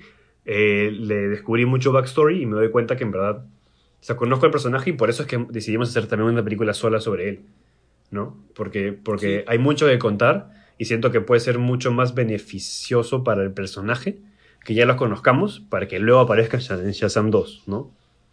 Entonces, muy chévere, eh, muy claro, como te, dije, como te dijo, como te dije. Este, sí. ¿todo bien? Oh, me parece genial. Sí, Sí, sí, sí, sí, en verdad sí. Chévere. O sea, Aquaman 2. Nadie, uh -huh. Era eso que decía, ¿no? Que en verdad nadie conoce el personaje de Black Adam y claro. que ponganle la roca como que primero ya te llama la atención para todas las personas que no vieron Shazam. O todos los que ah, por ahí les pareció medio bacán, no les llamó tanto la atención, de repente porque no lo conocían. Por el contrario, hay otras personas que de repente veían la serie de Shazam. O sea, por ejemplo, yo hablo con mi papá y le digo, oye, fue a ver Shazam y me dice, oye, yo vi superhéroe de los 60 Sí, claro. superhéroe de los 60 Sí, pues entonces, este. Pero dijo, ni cagando vería la película. Pero como va a estar La Roca en la segunda, de repente sí se anima, no lo sé. Claro, claro. O sea, tienes un actor como La Roca que, que va a estar ahí. O sea, el pata es una, una superestrella, ¿no? Entonces, definitivamente. Definitivamente, estos tres paneles, si bien no fueron reveladores, tienen unos pequeños guiños de lo que, de lo que se está cocinando, ¿no? Por así decirlo. Sí. Los ingredientes. Así que, sí, muy chévere. Black Adam. Aquaman 2, Shazam 2, todo bacán. Y pasemos finalmente al segundo videojuego que se reveló en, esta, en este evento, que es el juego, el, el juego desarrollado por Rocksteady. Como ya dije antes, Rocksteady son los que crearon la trilogía original de Batman Arkham. Batman Arkham, o sea, o sea Arkham Asylum, Arkham City y Arkham Knight. Eh, son los mejores juegos de superhéroes de toda la historia para muchas personas. Y obviamente eh, Rocksteady es un estudio que pertenece a, a, Warner Bros. Games. Entonces, más que nada se van a seguir centrando en hacer juegos centrados en personajes de DC, ¿no? Y se rumoreaba que iba a ser un juego sobre uh -huh. eh, justamente el Suicide Squad. Y un juego en el cual el Suicide Squad va a tener que asesinar a los miembros de la Justice League. Y finalmente eso se confirmó con un tráiler, con un cinemático muy chévere en el cual vimos al equipo conformado por Harley Quinn, Deadshot, King Shark y Captain Boomerang. Y los cuatro supuestamente se están enfrentando, se están enfrentando a una invasión eh, que viene de la mano de Brainiac. Y algo le ha hecho Brainiac a Superman, que Superman está malo. Para variar, siempre, ahora todos, todos los juegos últimos de DC tiene que ver con algo con Superman malo, así como todos los juegos de Injustice. Pero eh, este, este, este es un buen twist porque ya no está jugando como los dos superiores que quieren parar a Batman, sino está jugando como de Suicide Squad. Y nuevamente para sacar similitudes con el juego anterior que mencionamos, va a ser también un juego multiplayer en el cual vas a poder jugar la campaña también multiplayer y vas a poder cambiar los personajes en el acto y un montón de cosas chéveres que se ven. O sea, esa cinemática lo que se resaltó fue muy bien la diferencia entre los cuatro personajes. Nuestra Harley Quinn es más de, es más de, de, tierra, con el bate, con sus pistolas. De hecho, tiene un jetpack, entonces está como que volando con su sniper así, bien chévere. King Shark, obviamente, es como un Hulk. Y y Captain Boomerang tiene, tira, lanza sus boomerangs, pero aparentemente los boomerangs tienen alguna tecnología que le permite teletransportarse. Entonces vas a poder como que. Vas a poder como que. Pa, pa, o sea, irte de un lado a otro, lanzando boomerangs así como. Como él, ¿no? O sea, o sea, lo que quiso. Lo que siento que quiso resaltar mucho este tráiler es. Cada personaje que vas a utilizar va a ser muy diferente el uno del otro, ¿no? Y siento que lo hicieron bien. Obviamente me gustaría haber visto más personajes de Suicide Squad hablando de un equipo tan grande como hemos visto, y, justamente después de toda la revelación de todo el equipazo que va a ser en la película de Suicide Squad, pensé que iban a haber más, personajes en este juego, pero hasta el momento no. Solamente son esos cuatro. Sí, pues. Bueno, pero de todas maneras yo creo que ese es un juego que, o sea, más llama la atención de repente que el anterior del cual estábamos hablando. Sí, probablemente. Porque hay gente que dice, ok, pucha, ya juego como Robin, como este chica. Pero no sé, jugar como los Suicide Squad. O sea, yo creo que es igual cosas que no se han presentado antes, ¿no? Puede llamar un poquito más la atención. Sí, y sobre todo porque por el desarrollador. O sea, Rocksteady son los que han hecho los juegos de Batman Arkham, que después WB Montreal se basó en esos juegos para hacer los suyos. Entonces, en realidad, Rocksteady son los, son los, como que los OP, ¿no? De, de los juegos de DC. Los OP. Entonces, eso es lo interesante. Eh, me parece súper chévere que ambos desarrolladores no se hayan querido centrar en un juego de Batman, de nuevo, más bien centrados en, juegos de DC o el mundo alrededor de Batman, pero no centrándose en él. Entonces me parece chévere que hayan querido, que hayan querido innovar en ese estilo, pero igual siento que hay como una especie de vacío cuando no tienes a Batman. Y me sentí un poco raro porque dije, oye, qué chévere los juegos que han presentado, pero alguna parte de mí igual quería seguir jugando como Batman. ¿no? Y quería seguir viendo qué más pueden hacer con esos juegos que ya salieron antes, cómo los pueden mejorar. Pero bueno, veremos, veremos. Claro, se el extremo, ¿no? Es como que veremos qué puro Batman pones, Ya, lo voy a quitar. Entonces quitan a Batman, pero en absoluto. Pero no era para tanto, güey. ¿no? que te duela más porque voy a poner a voy a poner a todas las personas hasta Alfred y puta, no voy a poner a Batman, weón. Pero que a, poco que eso tampoco quería, man. No te, vayas, no te vayas a, tanto los extremos, ¿no? Pero bueno, sí. Sí, sí, sí. Sí, sí, sí. No, yo creo que de todas maneras por ahí hay un par de sorpresitas que se les... De todas maneras, de todas maneras, ¿no? Y, obviamente, ¿no? Como te digo, se mostró Superman en, el trailer de Suicide Squad, pero no se ha mostrado dónde están el resto de Justice League, ¿no? De repente no todos son malos, ¿no? De repente alguno se vuelve tu aliado en algún momento del juego, ¿no? No se sabe. Pues, eso habría que ver. Así que nada, otro juego chévere esto sí, lo que sí me molestó sobre esta revelación, al igual que WB Montreal, ya van por lo menos cuatro años desarrollando este juego. Y mientras el otro sí te mostró un gameplay y te mostró una especie de... Eh, eh, cómo, o sea, qué tan encaminado están para que el juego salga. El de Rocksteady solamente mostraron este trailer, entrevistaron un toque al, director del juego y dijeron que se, se estrenaba no el próximo año, sino en el 2022. Eso fue lo que más me molestó, porque no hubo ni gameplay. Y para el colmo, falta todavía año y medio por lo menos. Más, ¿no? O sea, año, mm, más, más, que año y medio, dos años. Porque ni fregando sale inicios de 2022. Entonces, te molesta, ¿no? Porque también te hace pensar, se demoraron un montón en hacer el juego, o sea, en verdad lo están haciendo demasiado bien, o han iniciado el proceso un poco tarde, o sea, te hace, te hace darte cuenta, ¿no? Solamente un juego demora entre 4 o 6 años en hacerse, ¿no? Sí, en verdad es un juego como que de una, de una marca reconocida y todo este tema, ¿no? Em, o sea, yo, como digo, no, no, tengo ningún problema con que se demoren si están haciendo un juego increíble. Pero obviamente, después de no haber escuchado de ellos por más de cinco años, también te hace pensar, oye, más tengo que esperar todavía, ¿no? Sí. Como que. Pero bueno, no, pues. no quiero criticar ese tema porque en verdad de repente están haciendo un juego increíble, ¿no? Bueno, imagínate que ahora sale como que. O sea, lo que han pasado de repente es como una pizquita de todo lo que están planeando. No lo sé. También, también. De repente hay más personajes, ¿no? Quién sabe, como te digo. Sí, de repente, de repente es este, pucha, no sé, al final no llegan a ser solamente cuatro de los Suicide Squad, sino es que son, no sé, ocho. No me des esperanzas, ¿ya? no, me des esperanzas. Solamente... no, no, no te puedo dar esperanzas, sorry, sorry. Ahorita vas a querer jugar como Amanda Waller también. Pero ¿por qué no? Pero bueno. ¿Por qué no? ¿Por qué no? Ajá. Y bueno, para terminar el evento finalmente, llegó de repente el panel que más estaba esperando, que era el panel de The Batman. The Batman.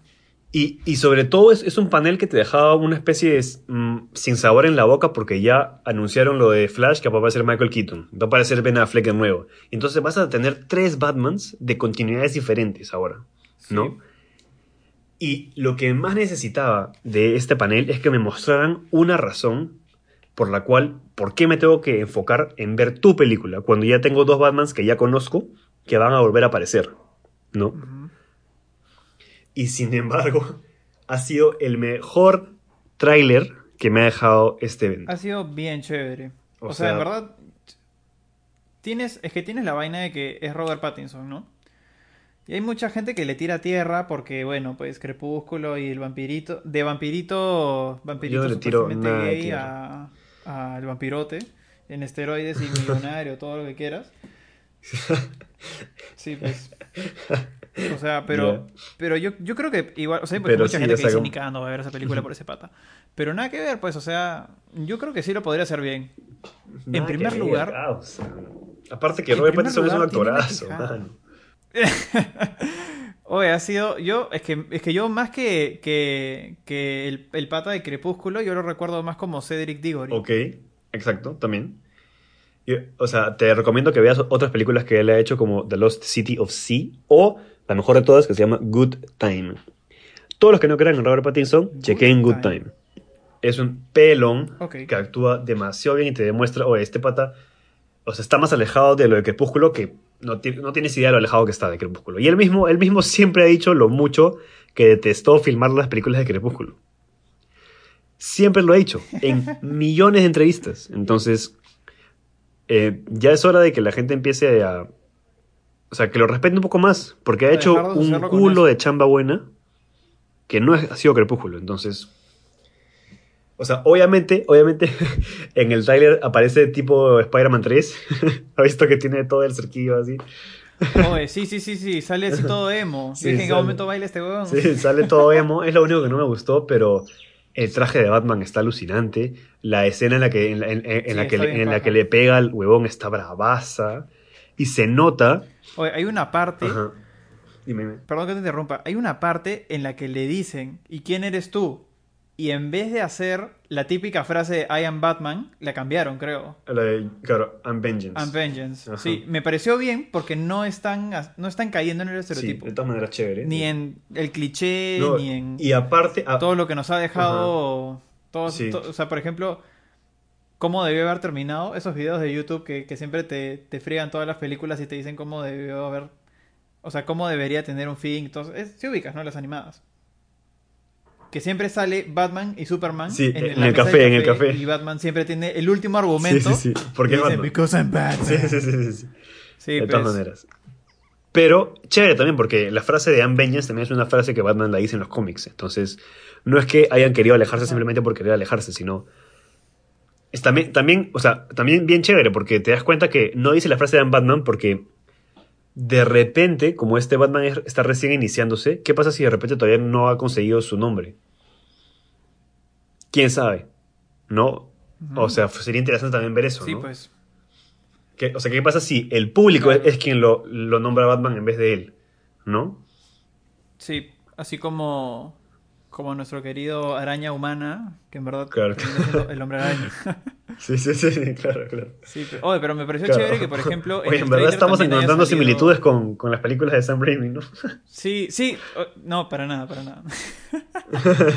pero me salió que salió el comisionado Gordon. Sí. Es, este, es, Jeffrey pues? Wright, que es el actor, el actor aparece en Westworld, es una serie que me gusta mucho. Eh, entonces yo siento que le va a hacer bien, pero sobre todo se ve como un policial, se ve como una especie de de película de misterio, de suspenso, en la cual Batman va a ser parte, ¿no? Claro. Me pareció súper interesante. Aparte que. Aparte, o sea, la, única razón por la que quería ver esta película era antes, antes de ver el trailer, era por Matt Reeves, que es el director de, de las últimas películas de Planet of the Apes. Que todas son buenas. Entonces, le tenía mucha fe a él sobre todo. Y muy chévere porque el panel, antes del tráiler, no fue un panel eh, común, o sea, simplemente que entrevistaron al pata. No, el pata estuvo presente ahí. O sea, o sea, no me refiero a que haya estado en cámara, sino el pata también fue a, que se grabe en la pantalla verde. O sea, el pata estaba hablando enfrente de todos como si fuera uno de los anfitriones del evento.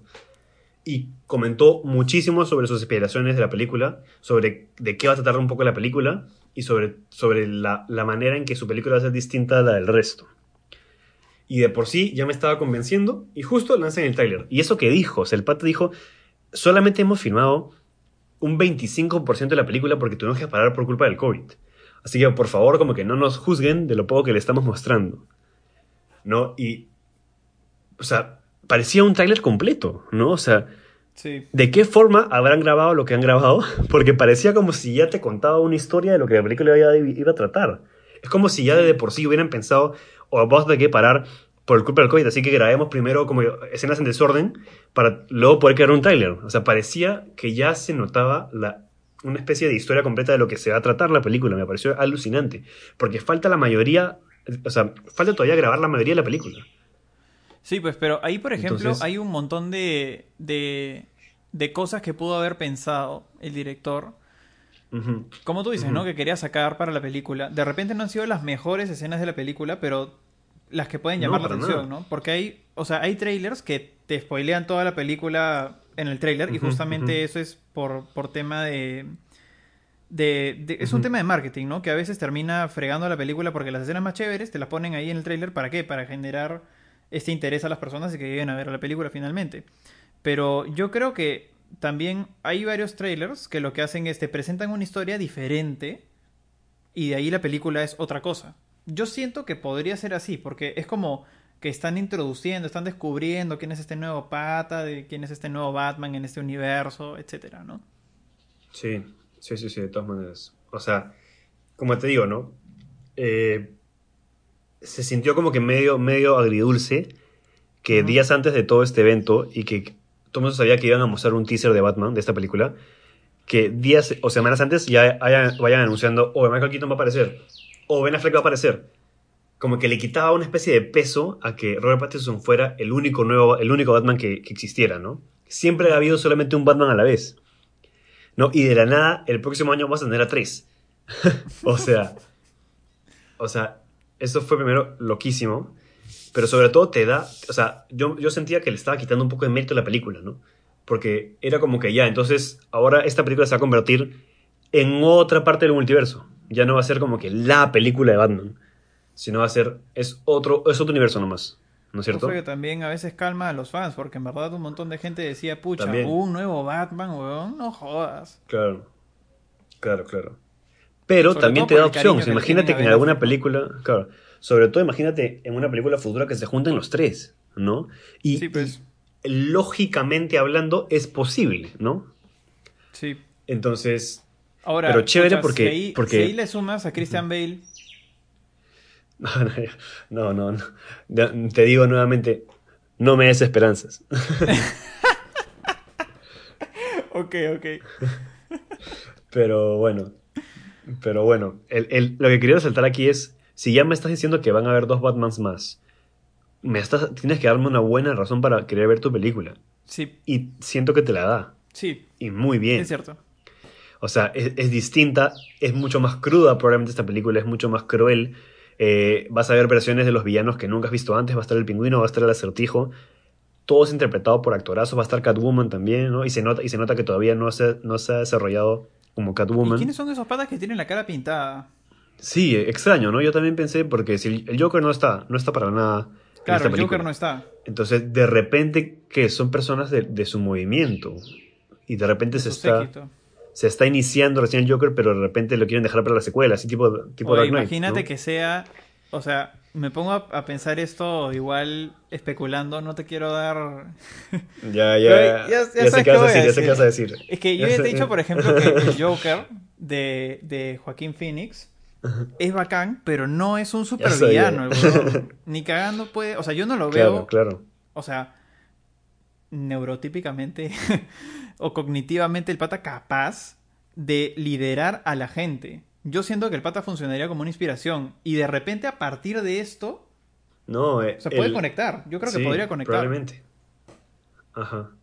Sí, ¿por qué no? Pues son estas personas. De repente uno, el séquito, es el que se vuelve en el, en el Joker de verdad. O sea, de repente estos patas son los que apoyan este movimiento del Joker y lo toman a él como si fuese imagen de inspiración.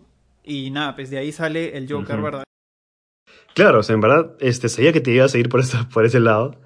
Y en verdad sí, o sea, es que, mira, creo que lo, que, nos, lo que nos ha dejado este, este evento al final del día es, mira qué mundo de posibilidades nuevas se está armando en el universo DC. Sobre todo en el universo de las películas, ¿no? O sea, y qué buen sentimiento nos ha dejado este evento que nos ha dejado con todo este tipo de especulaciones que estamos hablando ahorita. O sea, mira cuánto vamos ya grabando. ¿eh? Este, este capítulo va a durar por lo menos hora y media. Para que sepas, o sea, si estamos hablando un montón de esto, imagínate, o sea, eso es porque nos ha dejado un buen impacto, ¿entiendes? Y una buena, una buena idea de lo que el futuro podría ser para DC. como yo digo, ¿no? Esta competencia sana entre DC y Marvel y no de que uno se copia del otro, que depende del otro que saque la película para que este saque una vaina que sea igualmente parecida. No, o sea, me parece que ahora sí tienen un plan insisto bastante en que si sale bien una de estas cosas como el Snyder Cut, pucha, ya el límite es el cielo. O sea, DC tiene un huevo de potencial. Sí, o sea, los personajes son igual de importantes que los de Marvel, incluso más. Han estado, o sea, un montón de personajes de Marvel han, recibido su inspiración de personajes de DC. O sea, DC son los pioneros. Sí. siempre han sido los pioneros en la mayoría de cosas. Entonces, Batman y Superman son probablemente los superhéroes más conocidos. Sí, de toda la historia. Para los chivolos de repente no, de repente te dicen Iron Man y Capitán América. O Spider-Man siempre, ¿no? Personas que han estado desde antes, o Spider-Man, ¿no? Pero usualmente cuando tú dices, ya, dame, rápido dos nombres de, superhéroes, te dicen Batman y Superman. Entonces ahí yo creo que, que es importante poder explotar explotar lo que tienes, ¿no? no exprimir la franquicia, pero este sí aprovechar que tú puedes diferenciarte de la competencia de una manera justa, limpia y completamente original. De todas maneras, sí. Esa es nuestra conclusión sobre el DC Fandom. En verdad. O sea, en verdad, qué, qué chévere evento, qué buenas noticias, qué buen futuro le podemos ver a la franquicia, no solamente a las películas, sino al universo DC en general. También hubieron varios paneles más que mencionaron muchos, muchos avances y nuevas historias de cómics, pero no tenemos tiempo para mencionarlos porque en verdad, este, no, íbamos a hacer una vaina de todo el evento porque hay varias cosas más que no pudimos eh, mencionar. Hemos, tratado de mencionar lo más importante nomás. Y lo que todo el mundo esperaba que también se comentara, ¿no? Pero sí, en verdad, eh, gran evento, grandes revelaciones, grandes trailers.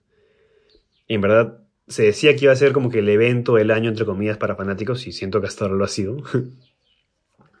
Entonces, Sí, ahora quiero resaltar, el DC Fandom todavía no ha terminado. En primer lugar, porque hasta, hasta hace una hora creo que ya eh, se pasaron de nuevo todos los, todos los paneles por si se perdieron alguno. Me imagino que ahorita van a ver dónde subirlos. De hecho, van a pensar dónde subirlos si es que no lo han visto.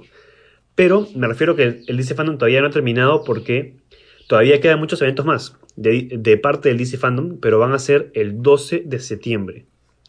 El 12 de septiembre el DC Fandom regresa con nuevos paneles eh, y nuevas este, revelaciones, no tan importantes como las que hemos visto el día de ayer, pero sí van a haber más paneles sobre las series de, televisión, paneles sobre algunas series web que van a sacar, paneles sobre cómics y sobre todo contenido para chivolos y contenido para diferentes públicos que el DC Fandom quiso como que dejar para después porque tenía un super plan de dividir como que todo el DC Fandom en varias islas, en varios, como que varias islas de varias temáticas diferentes que se, iban a, como que a pasar en simultáneo como una verdadera Comic Con. Pero decidieron dejar eso para después porque se dieron cuenta que todo lo que, estaban diciendo el día de ayer eran cosas que todo el mundo quería saber. Entonces probablemente si les ponía dos cosas a la vez iba a ser un poco como que, ah, ¿cuál veo, manches? ¿No? Este... Sí. Entonces recuerden que el 12 de septiembre el DC Fandom regresa con más noticias y más paneles. Así que eh, nada más. Eso. Y ya saben que este sí es un evento en vivo. ¿no? Como mencioné en los stories, eh, tienen que estar eh, chequeando el horario constantemente para poder ver qué cosas quieren chequear. Y si se lo pierden van a tener que esperar cuando pasen la repetición. ¿no? Es correcto, Sebas. Así que completamente satisfecho. Así es, como sabrán, yo he hablado un montón en este capítulo, soy un gran fanático de todo esto, así que em, nada, estoy muy emocionado de verdad. Y sé que tú también, Estefano, porque lo que se viene, lo que se viene se ve muchísimo más positivo que, negativo. Me está emocionando más esto que, lo, que el futuro del MCU. Me da más esperanzas, o sea, es que, ¿sabes qué pasa? Es que el MCU ya está bien consolidado, ya ha tenido un buen inicio, una buena trama, un huevo de películas, un huevo de personajes, todo lo que quieras. Y yo creo que también ha tenido un buen final toda esta primera etapa, ¿no?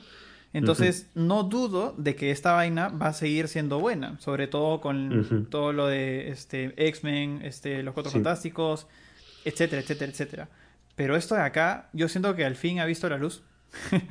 y en verdad es algo que yo creo que le tocó reestructurarse vale mucho la pena lo hizo que muy aprovechen esa oportunidad que tienen y ojalá que les vaya súper bien porque yo también quiero ver cómo está, o sea, cómo en verdad, o sea, pueden demostrar todo lo que son esos personajes en una pantalla grande, en un buen universo, como todas las películas pueden ser, o sea, las canónicas, ¿no? O sea, pueden ser, este, pueden ser parte de un universo cinematográfico, ¿no? Y que sea bueno. En verdad, no, muy chévere. Y ya siento que no hay tiempo para recomendaciones, o tienes alguna por ahí que decir. en verdad, este, bueno, ya lo he recomendado antes, es una serie. Ayer terminé de ver la quinta temporada de Lucifer. Déjame decir. Ah, la me, dos días nomás. Sí, que, al principio era como que 20 capítulos para, para cada temporada. Algunos tienen 18. Ah, pero ahora son creo que 13. Solo 8. Ah, ok. no, esta última temporada ha tenido 8, pero porque van a ser una sexta. Entonces, me ha parecido muy, muy chévere. Este. Por todo este tema de, de los personajes icónicos de, del Antiguo Testamento, en fin. Este. Hay mucha gente que no le ha gustado, pero en verdad. Brother, es una serie que en verdad no es una joya, no es la mejor serie del mundo, no es la más de risa, no es la que tiene los mejores efectos especiales, pero los personajes son chéveres y la historia me parece algo, algo entretenido. No te voy a decir que es una joya. Entonces, si tú vas a ver una temporada de una serie así, obviamente no puedes esperar mucho.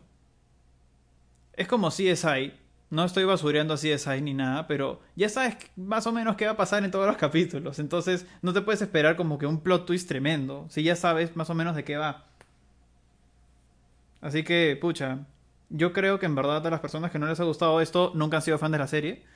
Este, y de ahí, nada, pues a mí me ha parecido muy, muy bacán. Sí la recomiendo si es que te gusta la serie. Si es que en verdad vas a estar, o sea, si es que te vas a dejar llevar por la opinión de los demás, pucha.